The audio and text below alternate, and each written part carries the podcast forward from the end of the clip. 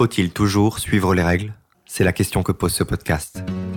Comprendre à travers une série de récits ce qui a poussé ces explorateurs, sauveteurs, pirates, défricheurs du mieux-être à franchir une ligne, celle des habitudes, de la loi ou de la morale. Ils ont tous un point commun au départ, la conviction de faire le bien. Et si aujourd'hui je choisis de vous partager leur histoire, c'est parce qu'il y a en chacun d'eux un peu de ce en quoi je crois. Je m'appelle Alexis et vous écoutez Transgression positive. It's time that we take a stand and make a change and break their system. Do you understand what I'm saying? Aujourd'hui, on va écouter le témoignage d'Anne. Mais avant, je veux vous expliquer pourquoi. Depuis le deuxième AVC de ma grand-mère, ensemble on s'est mis à parler de la mort. Elle habite seule, soutenue par des aides à domicile pour les courses, l'informatique et la promenade. La perspective d'aller en EHPAD l'effraie. Elle est trop âgée maintenant pour que son dossier soit sélectionné dans une résidence autonome pour personnes âgées. Elle n'a pas les moyens d'aller dans une clinique de luxe pour finir ses jours à l'ombre d'arbres centenaires non plus. Alors la vie c'est quoi? De la logistique, beaucoup, principalement d'ailleurs.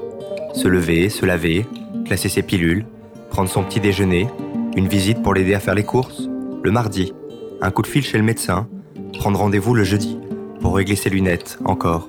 Il est déjà cette heure-là, réchauffer des plats tout faits qu'elle se fait livrer une fois par semaine. Je crois qu'il y a le mot saveur dans le nom de la société. C'était leur intention au départ. Et puis quelques visites bien sûr, on se raconte la jeunesse, un peu de la guerre, on lui réexplique le métier qu'on fait ou celui de sa compagne. On lui raconte les vacances qu'elle grignote par procuration. Et puis elle parle un peu de ses problèmes. Ces taches dans les yeux qui l'empêchent de lire ou de regarder la télévision, cette main qui ne peut plus écrire, ce sommeil qui s'invite n'importe quand, n'importe comment. Pourtant, le grand sommeil, le hasard lui a refusé. Son dernier AVC remonte à 4 ans. À ce moment-là, on a tenté bien sûr de la réanimer. 90 ans, ça semble un peu jeune pour mourir naturellement apparemment, alors on lui a posé un pacemaker. Tu sais que mon cardiologue me dit que je vais vivre au moins jusqu'à 100 ans avec ce nouveau cœur. Le problème, c'est que j'en ai pas envie. Avec ce cœur artificiel, j'assiste au délitement de toutes mes fonctions vitales. Cette phrase, je l'ai imaginée emprisonnée par ce cœur qui bat, ce cœur qui la maintient en vie, le général du désastre qui s'acharne, s'appuyant sur une batterie de pilules pour maintenir un encéphalogramme correct. Je ne trouve plus vraiment de goût ou de plaisir de vivre. C'est ça mon problème. J'ai vécu ma vie. Je suis prête à partir, moi. Elle finit par me dire qu'elle a déjà pensé à la Suisse. Moi, je n'y avais jamais pensé. Je n'y connais rien, moi, à l'euthanasie et tout ça. Mais écouter ma grand-mère me dire ça, forcément, ça enrichit les réflexions sur la fin de vie et sur le droit de mourir dans la dignité. Faut distinguer euthanasie active et passive. L'euthanasie active, c'est prodiguer une dose létale à quelqu'un, et c'est bien sûr interdit en France. L'euthanasie passive, c'est le principe du laisser mourir appliqué par la France. Il consiste à refuser l'acharnement thérapeutique sur un patient incurable et à permettre, après l'arrêt des traitements curatifs, de soulager la douleur grâce à des sédatifs jusqu'à l'arrêt cardiaque. Mais bon, ma grand-mère, elle n'a pas de maladie incurable. Alors il y a aussi le suicide médicalement assisté. La définition, un processus où l'acte létal est accompli par la personne malade elle-même. Concrètement, il s'agit pour un médecin de fournir au patient les substances létales qui l'aideraient à abréger ses souffrances, mais en le laissant effectuer le geste final. C'est interdit en France, mais autorisé en Suisse et en Belgique. Mais c'est hyper froid ce terme, suicide médicalement assisté. Alors c'est quoi exactement au-delà de la définition? J'ai rencontré Anne. Anne, elle a 62 ans. Il y a 5 ans, elle a accompagné son père en Suisse pour l'aider à mourir. Je tenais à comprendre les raisons qui ont poussé son père à franchir cette triple frontière. Celle des barrières culturelles d'abord, celle de la Suisse ensuite, et enfin celle de la mort.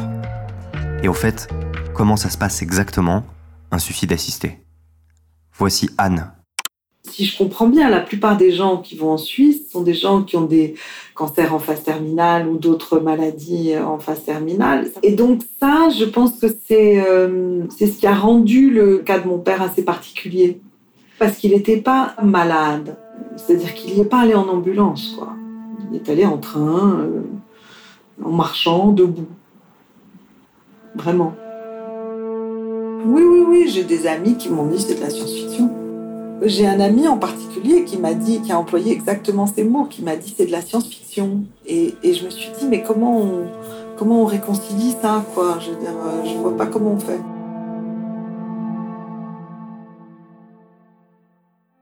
pourquoi démontrer, argumenter? Je veux dire, je ne suis pas militante. Hein. Euh. Pourquoi démontrer, argumenter? Je ne vois pas où on va, quoi. Euh, je ne vois pas comment on... Non, non, non. C'est tellement intime, c'est tellement profond, c'est tellement un choix personnel, c'est tellement, je veux dire, euh, démontrer, argumenter quoi C'est un choix personnel, dit Anne. Et ce choix, il est le résultat d'un parcours de vie et d'un état d'esprit à un instant T. Alors quelques faits sur son papa, il est né en 1925. Il a grandi jusqu'à sa vie de jeune adulte à Paris. Après la guerre, il devient ingénieur et participe activement à la construction de l'Europe. Une chute grave à la sortie d'un avion lui laisse quelques séquelles physiques et neurologiques. Son handicap était un truc neuromusculaire qui faisait que quand il trébuchait, il tombait d'un coup. Donc il s'est cassé le nez, euh, je sais pas, 20 fois, il s'est cassé la clavicule, le bras. Et puis ça empirait dans la mesure où, ben, je il avait du mal à bouger. Il bougeait tous les jours, il allait acheter le pain, il allait acheter le journal. Mais, euh, mais c'était dur, quoi, c'était de plus en plus dur. Et puis, il avait cette espèce de début de démence. Euh, qui n'était pas un Alzheimer, mais il avait, il y avait vraiment un changement, enfin, c'était très, c'était très perceptible, en tout cas pour nous qui étions proches. Je ne me rends pas compte de ce que peut être le niveau d'angoisse dans lequel on vit quand on se dit que du jour au lendemain, ça peut basculer et on peut être complètement euh, parti. Euh, dans la tête, quoi. Euh, ce niveau d'angoisse-là, il est peut-être tellement énorme que ça empêche de vivre complètement. Quoi. Donc, euh, et dans le cas de mon père, euh, à 90 ans, est-ce qu'il y a un espoir de mieux? Je pense que sa peur de la démence était vraiment par rapport à lui, c'est-à-dire par rapport à l'idée de, de, se retrouver enfermé dans quelque chose dont il avait conscience, et dont il ne pouvait pas sortir. Et dans les derniers jours, il était complètement tranquille et serein, quoi. Vraiment. Euh, et content. Très content. Pour l'accompagner dans son processus, le père d'Anne a été soutenu par l'ADMD, l'Association pour le droit de mourir dans la dignité. Son site internet indique qu'elle milite pour que chaque Français puisse choisir les conditions de sa propre fin de vie. En fait, mon père est devenu membre de l'ADMD quand ça a été créé, ou très très tôt. Et donc, il a commencé très vite à en parler et à, nous expliquer, à m'expliquer. Il avait une carte dans son portefeuille, euh, comme j'ai moi aujourd'hui dans, mon porte-monnaie, euh, qui disait euh, que, qui, disait trois trucs. Alors, que dit cette carte? Elle est en fait un résumé des directives anticipées. Oui, on peut depuis 2002 rédiger ces directives anticipées. Cela permet d'exprimer par écrit, à la connaissance de tout médecin, sa volonté sur les traitements ou actes médicaux que l'on souhaite ou non recevoir si un jour on ne peut plus communiquer après un accident grave ou à l'occasion d'une maladie grave. Mais, mais je ne savais pas qu'il y avait cette possibilité à l'époque. Je pense que ça n'existait pas, la possibilité d'aller en Suisse pour se faire aider à mourir. Mon père a dû à un moment, euh, je ne sais pas quand, contacter, il avait dû déjà le faire euh, depuis quelques temps, je ne sais pas, il avait contacté la représentante de la DMD euh, et donc il a rencontré cette femme qui s'appelle Jacqueline Jankel. Et, et, en fait, quand je suis rentrée en France, mon père m'a dit, bah voilà, ça y est, j'ai décidé que c'était le moment, qu'il fallait y aller. J'ai dit très bien. Il me dit, je voudrais qu'on se rencontre tous les trois avec Jacqueline. J'ai dit très bien. Donc on s'est vus. Elle lui a expliqué que, que pouvait choisir une date quand il voulait, qu'il pouvait toujours changer d'avis euh, jusqu'à la dernière minute, qu'il n'y avait pas de problème, que. Euh, et, euh, puis, elle lui a dit peut-être que vous voulez encore passer un printemps, ou que vous voulez passer encore un été, ou, un hiver, enfin peu importe après. Et elle nous parlait à nous en disant, vous, ses proches, vous devez aussi lui dire à quel moment euh, à quel moment il, quand, ça quand vous sentez que c'est en train de basculer, quoi. On n'a pas eu besoin de lui dire parce que je pense que il était, il y avait une partie de lui qui était dans le déni de ça de cette, de cette démence. Et il y avait une partie de lui qui s'en rendait très bien compte. Et, euh, et, il avait peur, il avait peur que ça bascule vraiment et de, de perdre ses moyens. Et ça, c'est voilà, je veux dire, à partir du moment où il perdait ses moyens, il pouvait plus aller en Suisse, c'était fini.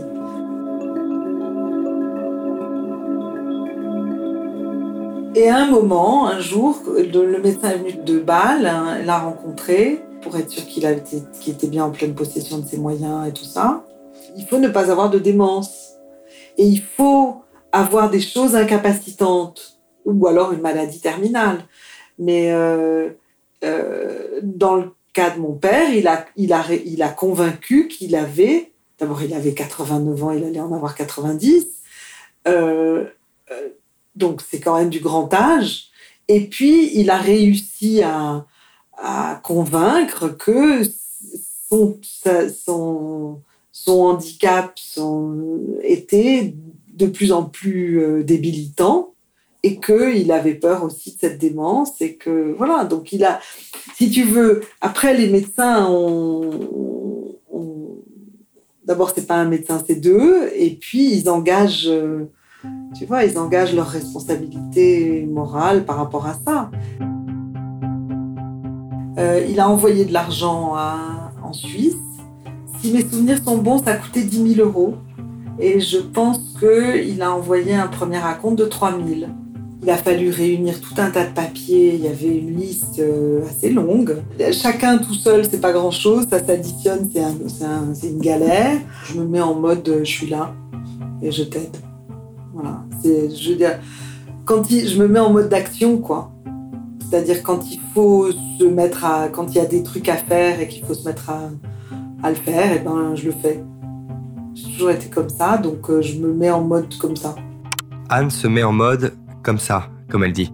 Mais je me demande quand même ce qui se passe lorsqu'on aide quelqu'un à mourir. Qui plus est lorsque c'est son père. Quand on sait que la fin arrive, le deuil commence-t-il déjà? Est-ce qu'on prend le temps de dire au revoir différemment? Alors ça m'a ébranlé, bien sûr, mais, mais euh, alors après on rentre dans des trucs. Euh, je vais voir mon, médecin pour autre chose, puis je il me dit comment ça va, donc je lui raconte. Et puis, euh, je, et puis je lui dis, voilà, c'est un petit peu compliqué, tout ça. Et il me dit, mais allez voir un tel. C'est un type, un ostéopathe. Et je lui dis, mais pourquoi il m'envoie voir ce mec-là? Et puis j'arrive chez lui. C'était, on est, on est là vers le 15-20 mai, donc trois semaines, un mois avant la mort de mon père. Et euh, j'arrive chez lui. C'est un type très désagréable. Hein, je l'avais vu une fois. Et là, je lui dis, écoutez, je ne sais pas pourquoi je suis là. Et je suis là parce que mon père va mourir. Et, euh, et là, je, m'effondre complètement. Et il me dit, euh, il me dit écoutez, euh, c'est très simple, vous allez, vous allez aller voir votre père et vous allez, vous allez aller lui dire que vous l'aimez et puis on n'en parle plus. Et peu importe qui vous répond ou qui vous répond pas ou quoi que ce soit, vous allez simplement lui dire ça. Je lui dis mais je sais pas si c'est vrai. Je lui dis je m'en fous. vous allez lui dire. Et donc je sors de chez lui et euh, j'appelle mon père et je lui dis je viens déjeuner. Ah, c'était toujours toute une histoire pour aller déjeuner là-bas parce que ma belle-mère voulait. Euh, il fallait qu'il y ait assez à manger pour tout le monde, enfin bon, je sais pas quoi. J'ai pas, j'ai pas laissé la place à quoi que ce soit. Je suis arrivée, mon frère était sorti pour un quart d'heure euh, faire trois courses. Je suis rentrée dans le bureau de mon père. Je lui ai dit j'ai un truc à te dire. Je lui ai dit je t'aime. Je lui avais jamais dit, hein. Et, euh, et, et, il m'a répondu Moi aussi, je t'aime beaucoup. Et là, j'ai souri. Je me suis dit Bon, d'accord. Et euh, il y a, oui, y a quelque chose qui s'est débloqué. Est-ce que c'était même une culpabilité de dire euh, je vais, j'aide mon père à mourir? C'est possible. J'ai aidé mon père à mourir. Oui, oui. Et euh, mais c'était son choix. C'est ce qu'il voulait faire. Donc je l'ai aidé à, je l'ai aidé à faire ça. Ça y est, tout semble réglé. Il est désormais possible de quitter la France, direction la Suisse, en famille. On est en juin 2015. Euh, on doit être le 8 juin, puisqu'il est mort le 11. Donc mes neveux sont arrivés des États-Unis avec leur mère, ils ont 23 ans. Le plus jeune est peut-être 27, le plus vieux, enfin je ne sais pas, un truc comme ça. Et on prend le train Gare de Lyon pour aller à Bâle. Et on arrive à Bâle et on passe trois nuits à l'hôtel. Euh, alors il y avait mon frère, ma belle-sœur, leurs enfants, et moi et mon compagnon qui est venu me rejoindre le lendemain parce qu'il avait un truc euh, qu'il ne pouvait pas échapper, et mon père et Jacqueline. Et on est à l'hôtel à Bâle et tout se passe très bien. On déjeune, on dîne, des grandes tablées, tout ça. C'est le mois de juin, il fait très très beau. On part nager dans le Rhin. Euh, tout ça est très gai. Dernier on fait euh, room service dans la chambre de mon père. Tous ensemble. Et donc le lendemain matin, on part. Donc les neveux et leur mère disent au revoir à l'hôtel. Et on part et on va dans une. Euh, Bâle est une très jolie ville, euh, très. Enfin, je veux dire, on est dans la, dans la Suisse euh, chic, cher. enfin, c'est un truc dément. Et, et, on arrive dans une petite maison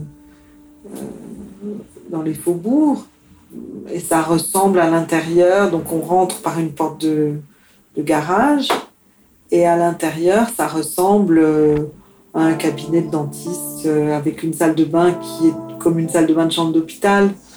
Je sais pas comment dire.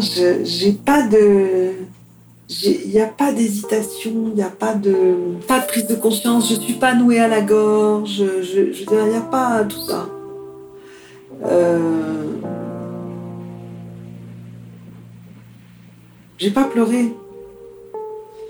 Euh, j'ai pleuré 15 jours avant ou 3 semaines avant, mais j'ai pas pleuré là. Euh, voilà, donc. Euh, et, donc Erika et son frère là expliquent qu'ils vont filmer et que pour la police, demande s'il est toujours d'accord et dit que oui, très tranquille, très tranquille.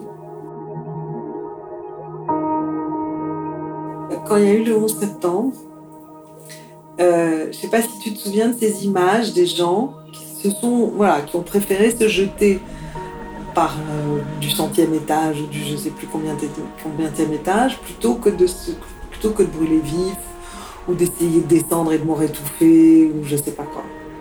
Et je me souviens que c'était très. Il y en a une notamment où le type, c'est un homme, je crois, qui, est, euh, qui a plongé la tête la première et il a une jambe plié comme ça en, triangle.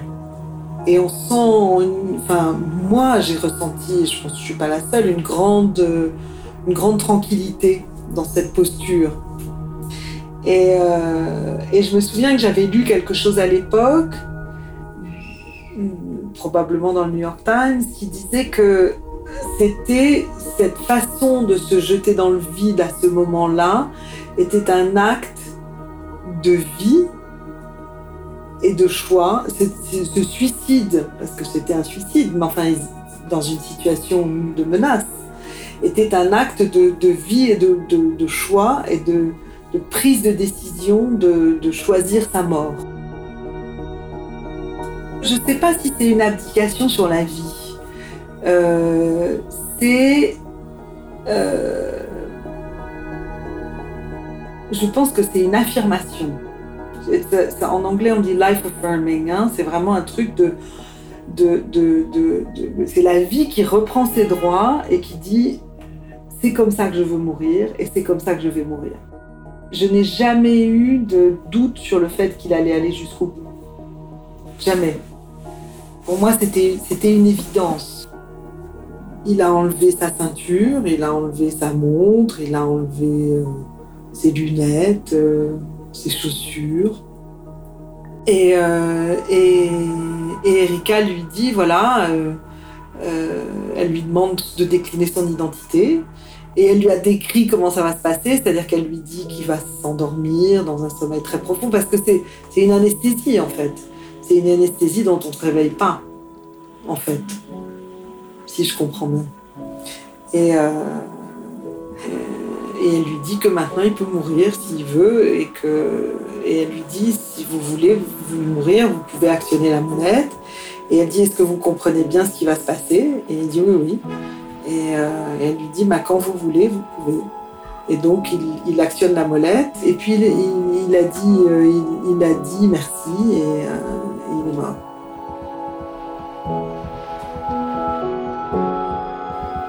C'est une mort géniale, quoi. j'espère que j'espère que j'arrive à faire la même chose. Vraiment, hein. Vraiment. Ça fait envie. C'était vraiment bien. C'était très joyeux, en fait. Je pense que ce serait très bien qu'on puisse faire la même chose en France. Et, euh, et, et, euh, et, aux États-Unis. Euh, oui, je pense que ce serait. Je vois pas pourquoi. Je vois pas l'idée derrière l'acharnement qu'on a à vouloir conserver cette à, vouloir nous garder en vie.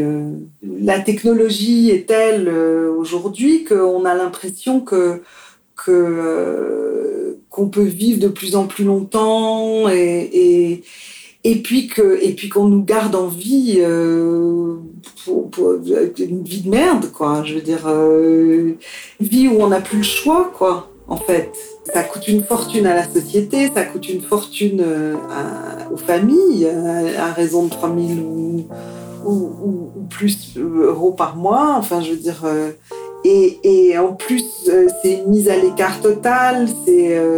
je veux dire, les, enfants voient plus, les, les, petits-enfants ne voient plus les arrière-grands-parents ou grands-parents. donc, ils n'ont plus cette idée qu'on meurt.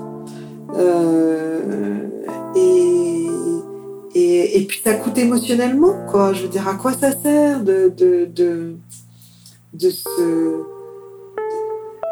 de voir nos, parents euh, décrépits, euh,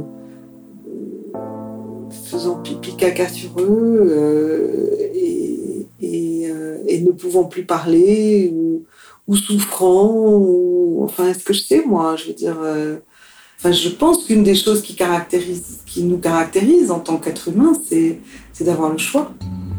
Et, et, d'avoir le choix de, de la vie qu'on mène et de, et de la mort qu'on choisit.